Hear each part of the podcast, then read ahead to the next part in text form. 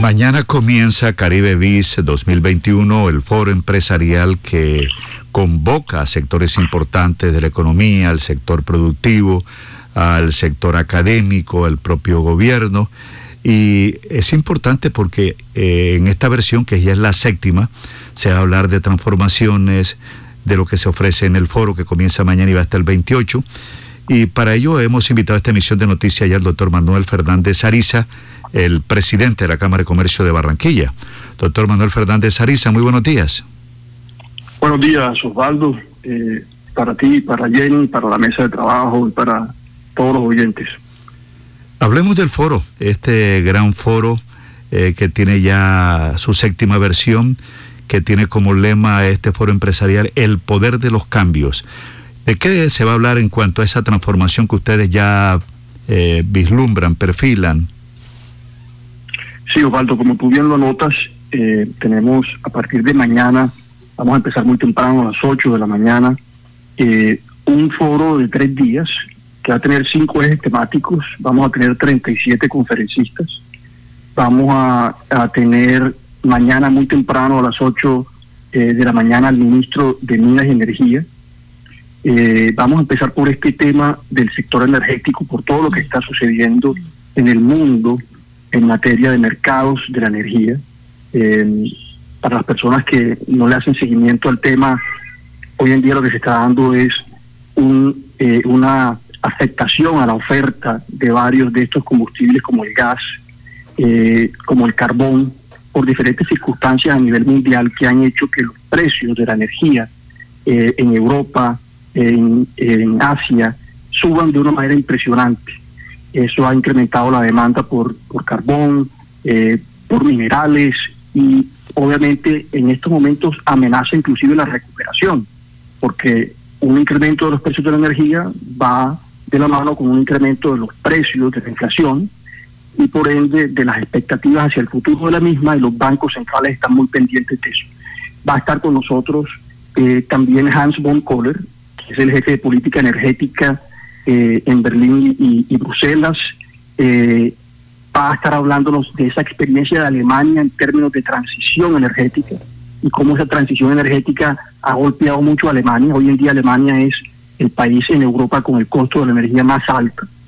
Va a estar Michelle Manot, eh, que es la directora ejecutiva de la Asociación Mundial de Carbón con nosotros, con más de 25 años de experiencia en puestos, en cargos de la industria de la energía, el petróleo, el gas y la minería. De todas maneras que vamos a tener un evento además con panelistas locales y nacionales eh, de gran altura, como la presidenta de Cerrejón, como los presidentes de las térmicas.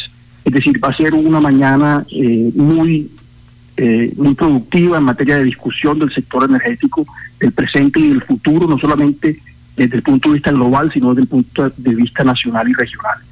Vamos a tener también diferentes analistas expertos en, en clústeres productivos. Vamos a tener a Óscar Cerezales, que es un experto en materia de turismo y sobre todo de turismo en esta nueva realidad, turismo híbrido, eh, políticas y medidas creativas para impulsar el turismo. Él nos va a hablar precisamente del nuevo turismo. Vamos a tener presencia de otros grandes eh, analistas como Ricardo Hausman, profesor de la Universidad de Harvard, que acaba de terminar para Colombia la misión de internacionalización y hay unas recomendaciones muy importantes ahí de cómo el país debe enfocarse hacia el futuro al aumento de las exportaciones, al aumento del comercio.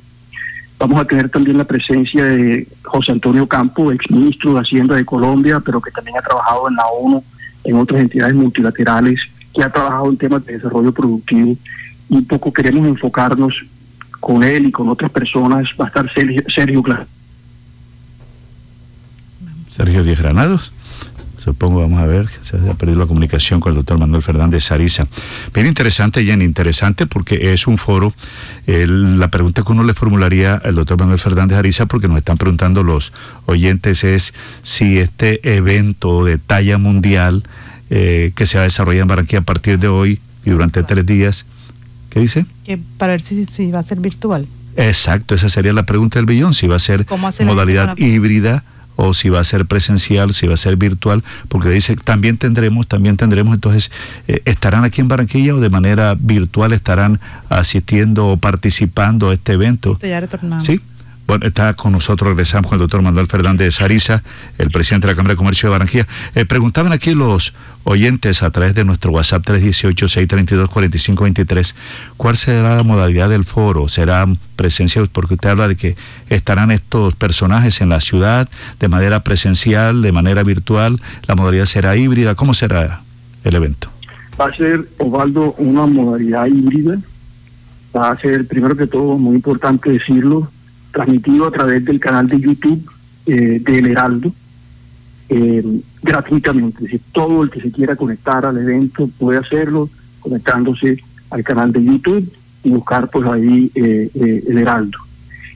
Y vamos a tener, digamos, un, un, aforo muy limitado. Todos sabemos que tenemos que seguirnos, seguirnos por los protocolos de bioseguridad. Vamos a tener un protocolo limitado que hemos, hemos sobre todo invitado a los afiliados, eh, a los eh, más antiguos de la, de la Cámara de Comercio, eh, y vamos, pues obviamente en la medida de lo posible, a ir invitando a, más personas, pero obviamente tenemos más, vamos a tener un aforo limitado. Pero hemos querido ser lo más incluyentes posibles y la virtualidad nos permite eso. Vamos a cualquier persona que quiera atender al foro virtualmente lo puede hacer a través de YouTube y el canal de ¿Y los invitados especiales van a estar también en el set, van a estar en el, en el lugar?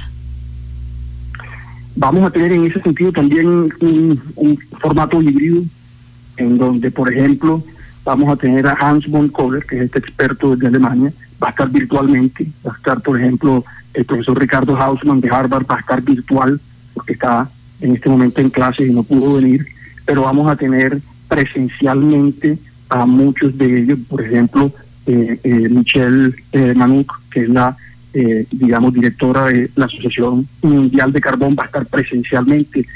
vamos a tener a José Antonio Campo presencialmente, Sergio Clavijo también, Marcela Eslava.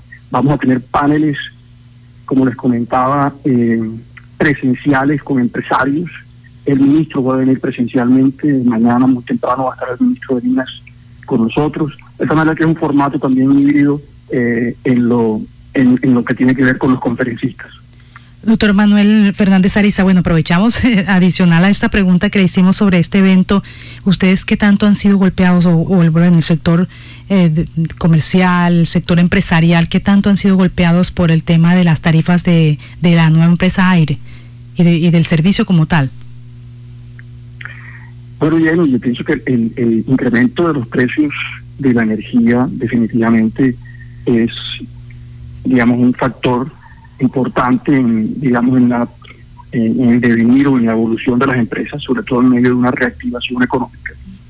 Eh, y definitivamente las empresas sienten ese impacto. Hay estudios eh, que apuntan a que un incremento en los costos de energía genera disminución en el consumo y en la inversión. ¿Y por qué? Porque obviamente el precio o, el, o el costo de la energía tiene un peso importante en, la caracta familiar o en, eh, obviamente también pesa de una manera importante en los gastos de una empresa, de tal manera que cuando los precios de la, energía se incrementan, muchos hogares aplazan el gasto, aplazan sobre todo el gasto de bienes durables eh, y eso afecta la demanda agregada.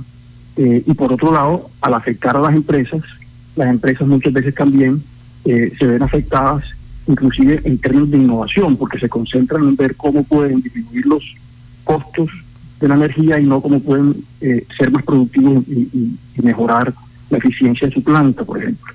Eh, definitivamente esto hay que tenerlo en cuenta, pero también hay que tener en cuenta que lo que estamos viviendo es un fenómeno mundial. Como les mencionaba, los incrementos de los precios de la energía en España y en Alemania, por poner dos ejemplos, están disparados. Eh, y hay eh, una presión al alza de los costos para generar energía. Y esto también tiene mucho que ver con lo que está sucediendo, por ejemplo, en términos de sequías en países como Brasil eh, y en otras partes del mundo que ha generado eh, una, una dificultad para generar energía a través de hidroeléctricas, por ejemplo. En Colombia hemos tenido suerte, hemos tenido un, un clima que nos ha favorecido, sin embargo, estos incrementos de la energía que estamos viendo hoy definitivamente generan eh, una afectación en las empresas. Y, por supuesto eh, hemos tenido reuniones con aire en el seno del comité intergremial en las que estamos haciendo seguimiento a estos incrementos y tratando pues obviamente de propender porque porque eh, que se hagan los, los, incrementos del precio de la energía que sean los más eh, los más moderados posibles para afectar eh, en la menor medida a los hogares y a las empresas. La Cámara de Comercio de ha participado activamente en cuanto a la reactivación económica de la ciudad, bueno, que ha, estado, que, ha, que ha estado acompañada de la vacunación, de la apertura del sector productivo, eh, de una manera gradual, pero sin embargo la pobreza en Barranquilla creció 15, 15 puntos, pasó del 25% en el 2019 al 40% el año pasado y todavía no sé si ustedes ya tienen datos de ese incremento o cómo se comportó ese indicador de la pobreza para este año 2021, doctor Manuel Fernández Sariza. Sí, Osvaldo, bueno, todavía los datos para el 2021 no están disponibles, pero definitivamente lo que hay que tener pendiente es la tendencia. Si hubo un incremento importante, yo creo que era de esperarse, teniendo en cuenta la afectación tan profunda de la crisis. Es decir, tuvimos una, una recesión de 5.8% eh, por ciento en el 2020, una afectación profunda de las empresas. Eh, y una afectación muy grande también de nuestra economía, que tiene un componente informal grande. Digamos que tenemos todavía alrededor de 60 mil puestos de trabajo que no hemos recuperado con relación a la época prepandemia. Y de eso hay alrededor de 30 mil que son informales y 30 mil formales. Obviamente el trabajo es, eh, es la base de, la economía del hogar y en la medida que hay una afectación del, empleo, pues obviamente hay una eh, disminución de los ingresos y por ende muchos hogares cayeron en la pobreza. Y esa es una de las prioridades eh, que, que, que, hay que, digamos, que enfocar. De hecho, Vamos a tener eh, nosotros en Caribe el viernes a Marcela Eslava, eh, decana de Economía de la Universidad de los Andes, hablándonos acerca de cómo reactivar el empleo. Eh, porque definitivamente el empleo es, eh, es lo fundamental para atacar la pobreza. Si nosotros ayudamos a las empresas a mejorar su productividad, a crecer, a generar más empleo, eso va de la vía con mejoras en la situación de los hogares, Osvaldo. Bueno, muchas gracias al doctor Manuel Fernández Ariza, que es el presidente de la Cámara de Comercio de Barranquilla, y éxitos en el foro que arranca mañana, Caribe Vice 2021, este foro empresarial ya de, de imagen y trascendencia nacional e internacional. Que tenga buen día y éxito en la jornada que comienza mañana hasta el próximo 28. Muchas gracias, Osvaldo. Saludos para todos. 6 de la mañana.